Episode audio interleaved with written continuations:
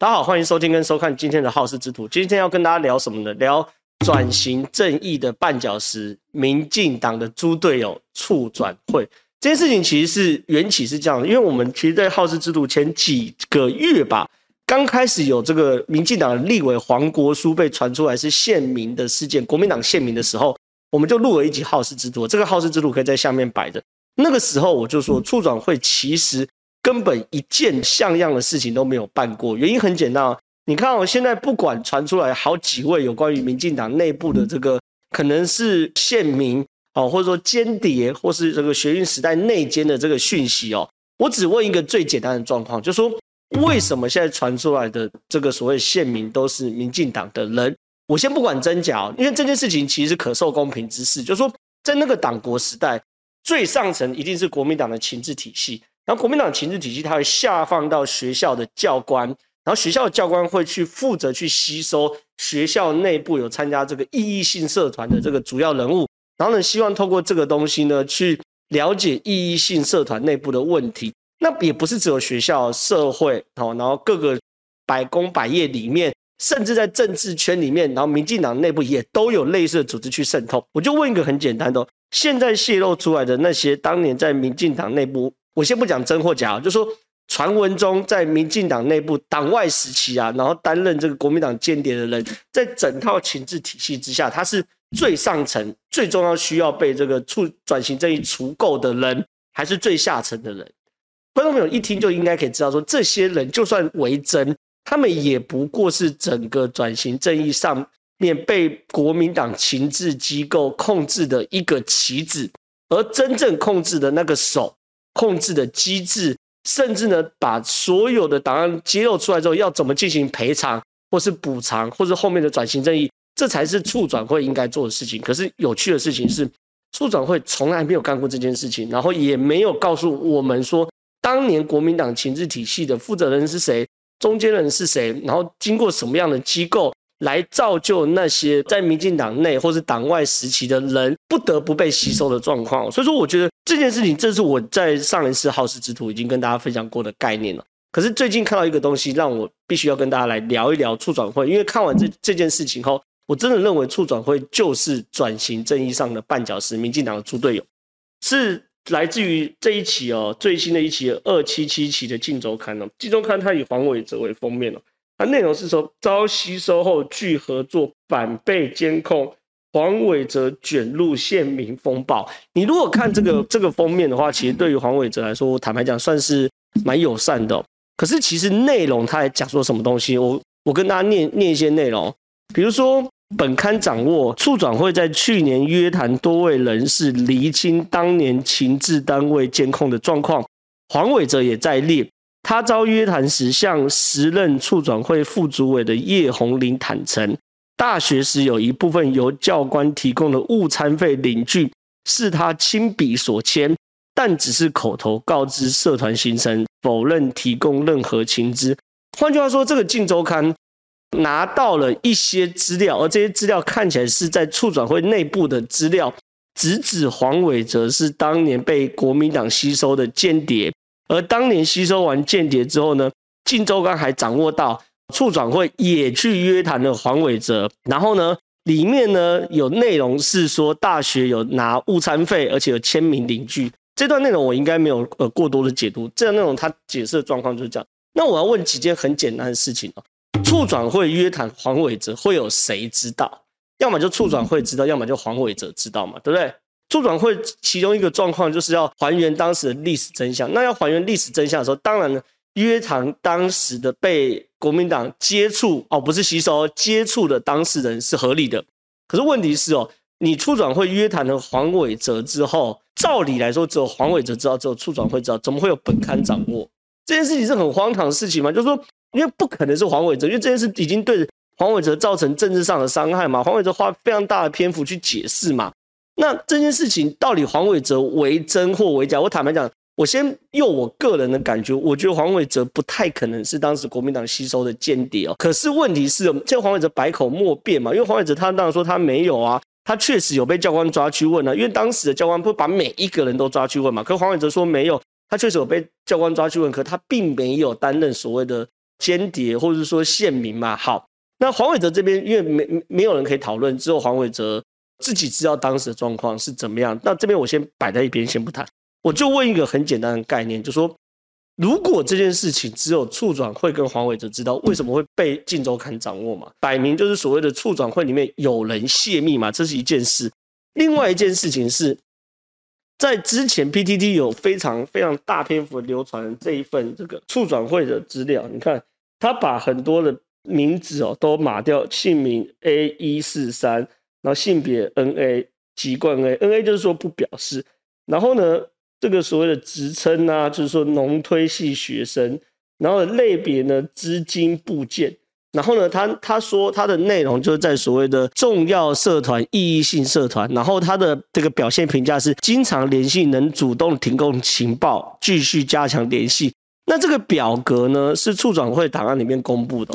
后来就有人说，这个所谓 A 一四三，所谓农推系学生就是黄伟哲。黄伟哲确实是农推系的学生哦，所以就开始说，哦，这个是黄伟哲。你看，连这个处转会资料都说经常联系，并能主动提供情报，继续加强联系等等。那我就要问了，处转会在没有准备好之前，为什么要把这一份资料公布出来？然后这份资料公布出来之后呢，会造成政坛政治上的不当的联想。农推系学生，台大农推系学生只有一个黄伟哲吗？农推系学生加入 ee 系社团社团人只有一个黄伟哲吗？没有嘛？但为什么大家会猜黄伟哲？很简单嘛，因为他现在官最大嘛，他台南市市长嘛，对不对？所以说，我觉得这件事情是很荒唐的事情是。我有几个事情要问处长会哦，因为对于处长会来说，面对到这样的质疑啊，对不对？他马上就有做一个回应。哎，我也平衡报道一下，处长会有回应啊。针对媒体报道黄伟哲泄密案，处长会回应什么东西呢？啊，本会于一百零九年十一月间邀请黄伟哲先生接受访谈，针对档案内容进行核实。这我可以理解，因为很多民进党内部人都有接受访谈。你本来要还原事实的时候。就要呃邀请当事人哈，不管你是被胁迫了，或是被部件的线民，都要接受访谈。这 OK，访谈与准备过程中均严守秘密，内容绝未对外透露。报道相关内容本会有澄清之必要。那我就问很简单嘛，那他怎么掌握？你有你有去找黄伟哲长访谈？就最简单的嘛。我先不讲内容嘛。今天你促转会找黄伟哲访谈，那只有你知道，只有黄伟哲知道。那请问本刊怎么掌握说？这个《镜周刊》怎么掌握？你有找到黄伟哲访谈，而且你也证实你有找黄伟哲访谈呢，对不对？那第三件事情，个别体制加害者与参与者的责任厘清与处置的方案，将在任务总结报告中提出相关法制规划。第三点我很有意见，我等下讲，因为第三点处长会的意思就是说了哈，所有的东西我会在任务总结报告中提出相关法制规划，可大家不要忘。处长会早该在两年前就完成任务，我们已经让他延了两次。OK，然后第四点是监控档案反映特定观点与脉络，应保持审慎与多方查证。这是屁话，所以我不多谈。我就问处长会几个简单的问题。第一件事情，资料都是一切都是保持秘密、严守秘密，然后呢，绝对呢没有这个外流。那我就问你讲，为什么资料还是外流？这是一个问题。第二个，为什么真正加害者的资料都没有外流？哦，外流的都是被害者。某种程度，那个时候的县民在大时代下都是被情治体系所威胁、所吸收。他拿出你家的人的照片，拿出你的情治记录，告诉你：你如果不服从我，我就要这个对你怎么样怎么样。这就是棒子跟胡萝卜的故事嘛。那为什么真正加害者？我讲的是说，国民党那时的情治体系没有任何一个人被流出来，然后流出来都是最底层那些人。最后一件事情，真相是什么？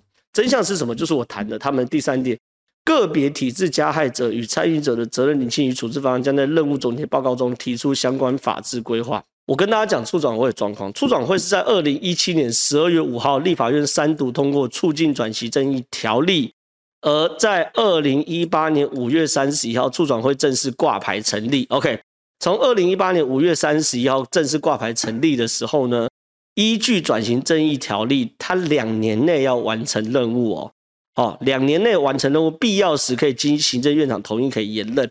所以照理来说，二零一八年五月三十一号，他什么时候完成任务？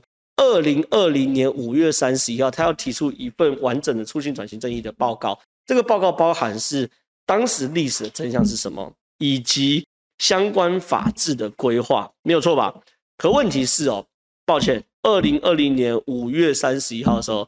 事情没完成，说再让我们延一年。OK，到二零二一年五月三十一号的时候说事情还是没有完成，再延一年。所以到二零二二年，就今年了，五月三十一号，他已经促转会成立四年了，他照理来说应该要完成，对不对？他们甚至内部还想说要不要再延，可后来发现促转会根本没有任何工作进度，所以今年五月三十一号促转会就要下课要解散。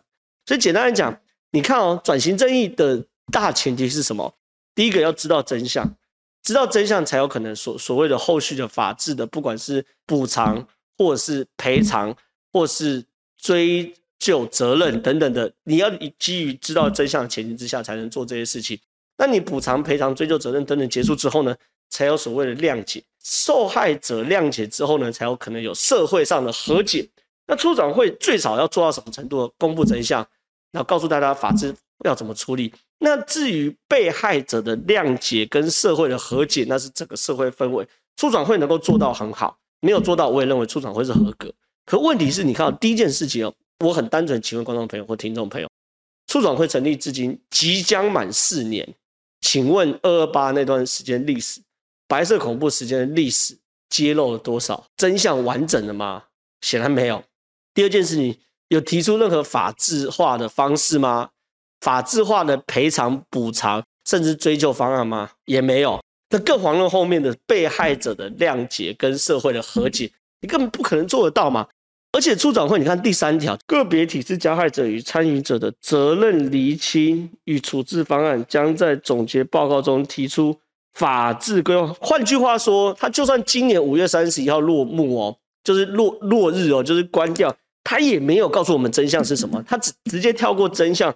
只告诉我们第二步的所谓的相关法制规范的这种补偿、赔偿，甚至是追究的方案而已哦。那促转会没有厘清任何一个真相。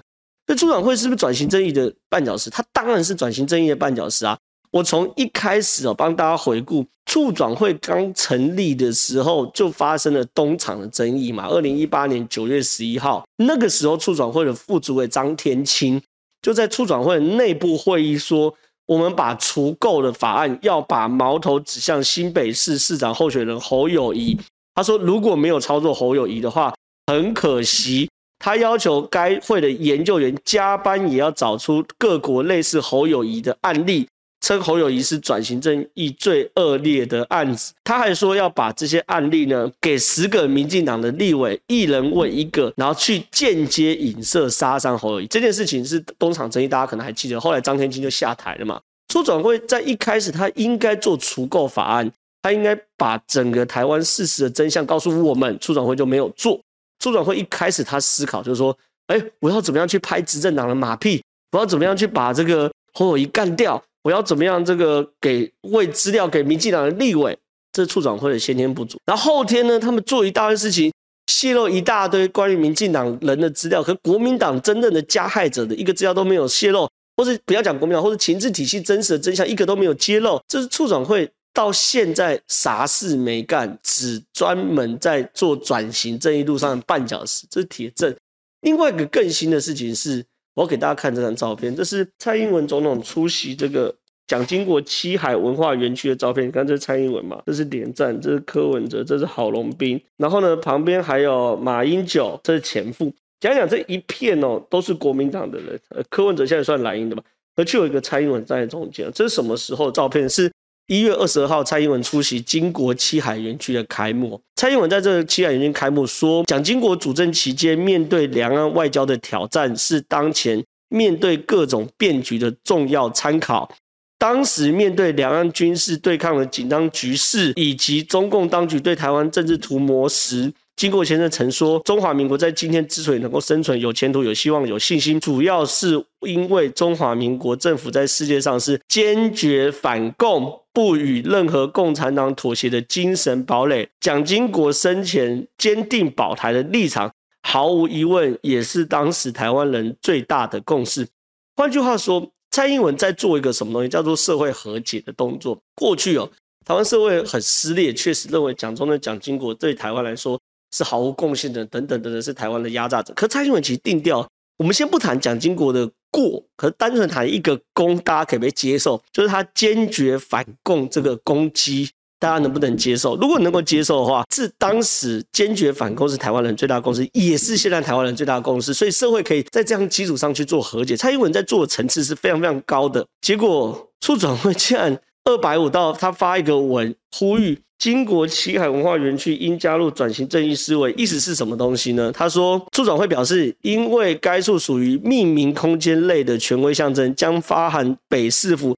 建议将将蒋经国七海园区予以改名或其他配套处置，并检讨相关文资指定理由。蔡英文在做一个非常高层次的事情，是重新去定调台湾被撕裂的原因。可处长会在做一个很低层次，就是逢蒋必反。可是你如果要把蒋经国所有的功都抹去了，只看他的过的话，我想请问你社会要怎么和解？大家清楚，社会和解不是你单方面和解。这个台湾社会一定有一群人对于蒋经国是思念、是怀念的，也一定有一群人对蒋经国是很生气，然后很愤怒的。那你怎么样把这两个人尽可能的拉近？是把蒋经国的功全部抹掉吗？不可能把蒋经国功全部抹掉的话，原本那一群对蒋经国很怀念的，不可能走进这个论述里面。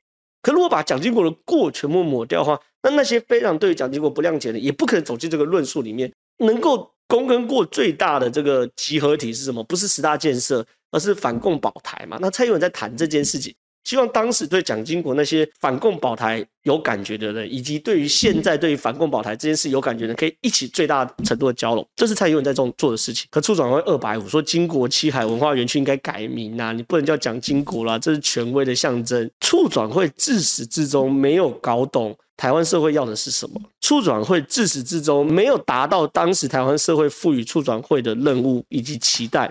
促转会自始至终陷入了民进党之间派系互相斗争的工具。促转会自甘堕落，希望成为执政党的打手，提供资料去给执政党拍马屁，而执政党根本没有想这样做。哦，这是张天庆的状况嘛？所以促转会很清楚的事情是，他其实是转型正义的绊脚石。然后他花了四年时间，啥事没干，然后呢，把这个黄伟哲哦卷入卷入卷入。